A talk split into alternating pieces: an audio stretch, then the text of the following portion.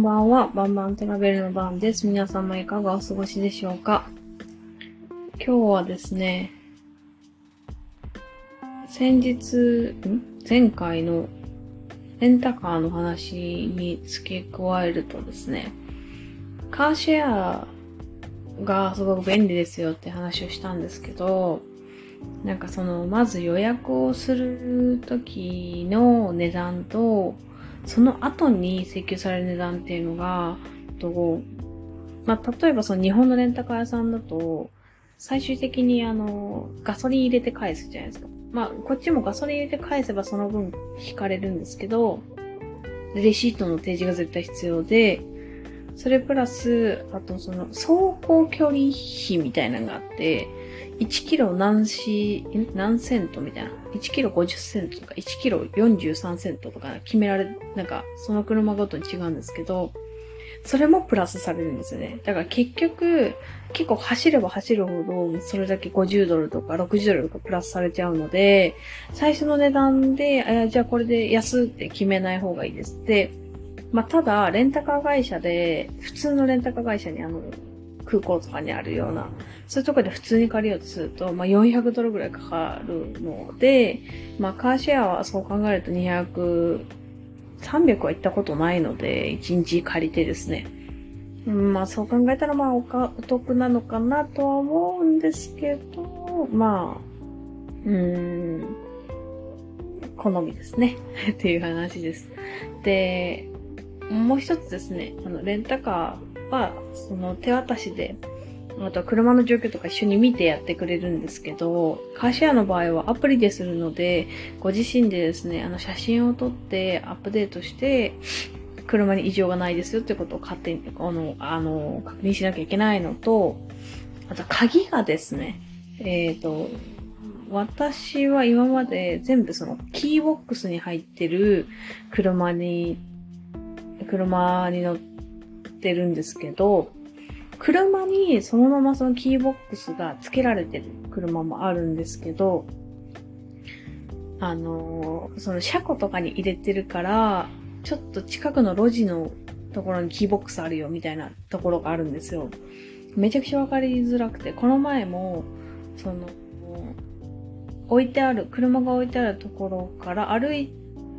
て100メートル前ぐらいのところの路地裏のはしごのところみたいなところに入ってて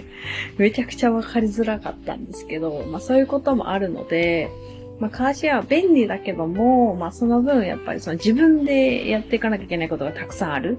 返すときもプロセスがあるので、まあ、そこもクリアして全部終わりという形になるので、一回はすごい大変だったのが、えっ、ー、と、返すときにですね、そのキーボックスがうまく作動しなくて永遠に開かなかった時があって 結局その返却期間に間に合わなくて、あの、その、オーナーの人にまで来てもらうみたいなでもなんかさ、非常用のボタンを押してなんとか開いたんですけど、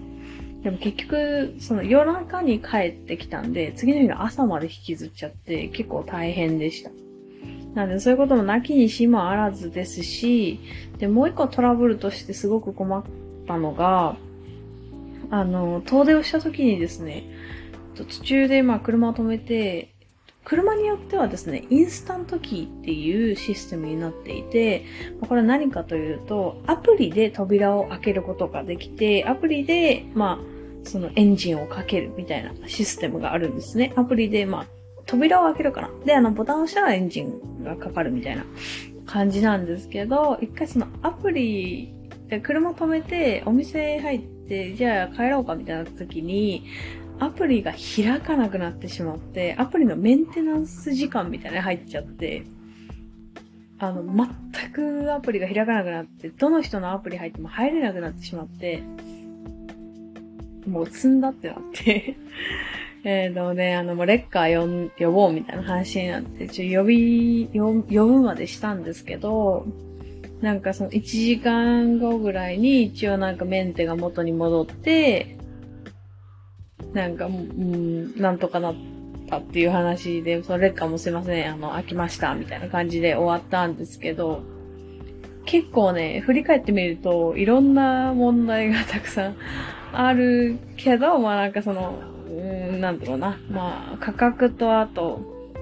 その、立地の面で私はそちらを取ることが多いという話ではあります。はい。今日はその、カーシェアですね。カーシェアの、まあ、追記事項ということでお話ししました。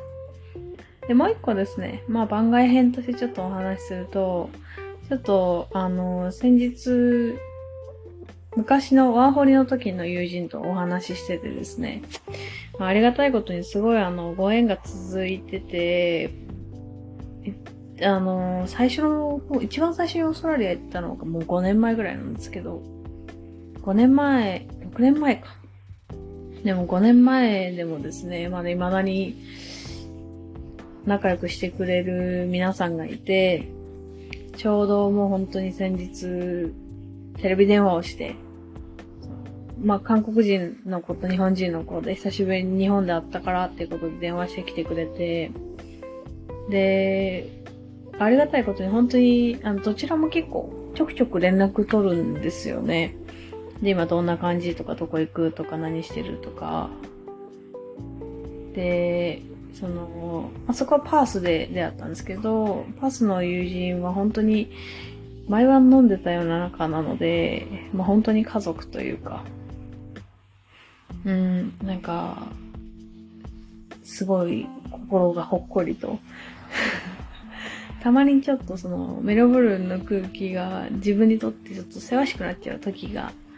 あって、でもそれっていうのはメルボルンだけに住んでないからかなっていうのを私は思っていて、シドニーとかパースとか、あとその田舎の方とかですね、住んでみて、で、メルボルンに住んでみると、まあちょっとやっぱりメルボルンが都会、めちゃくちゃ都会だなって自分の中ではちょっと思っていて、それこそニュージーランドとかでもいたのでですね、まあちょっとその、たまにすごくせわしいなって思う部分があります。でいろんな場所に住んで自分の好みじゃないけど、その自分が住みやすいって思えるところを選ぶとか、自分の最終的な目的地として何かこう、基準が作れるってすごくいいことかなと思うのと、あと、そうやって何年経っても、ね、連絡をこう、頻繁に取らなくてもやっぱりご縁が続く仲間っていうのはいいなって、ちょっとしみじみと思いました。本当に感謝だなと思います。ということで、えー、あのー、すごい外大雨です。はい。あの、湿気が入って乾燥肌にならないのでいいですね。では、こんな感じで、今日も最後までお聴きいただきありがとうございました。今日もいい日になりますように、皆様お疲れ様でした。ではまた。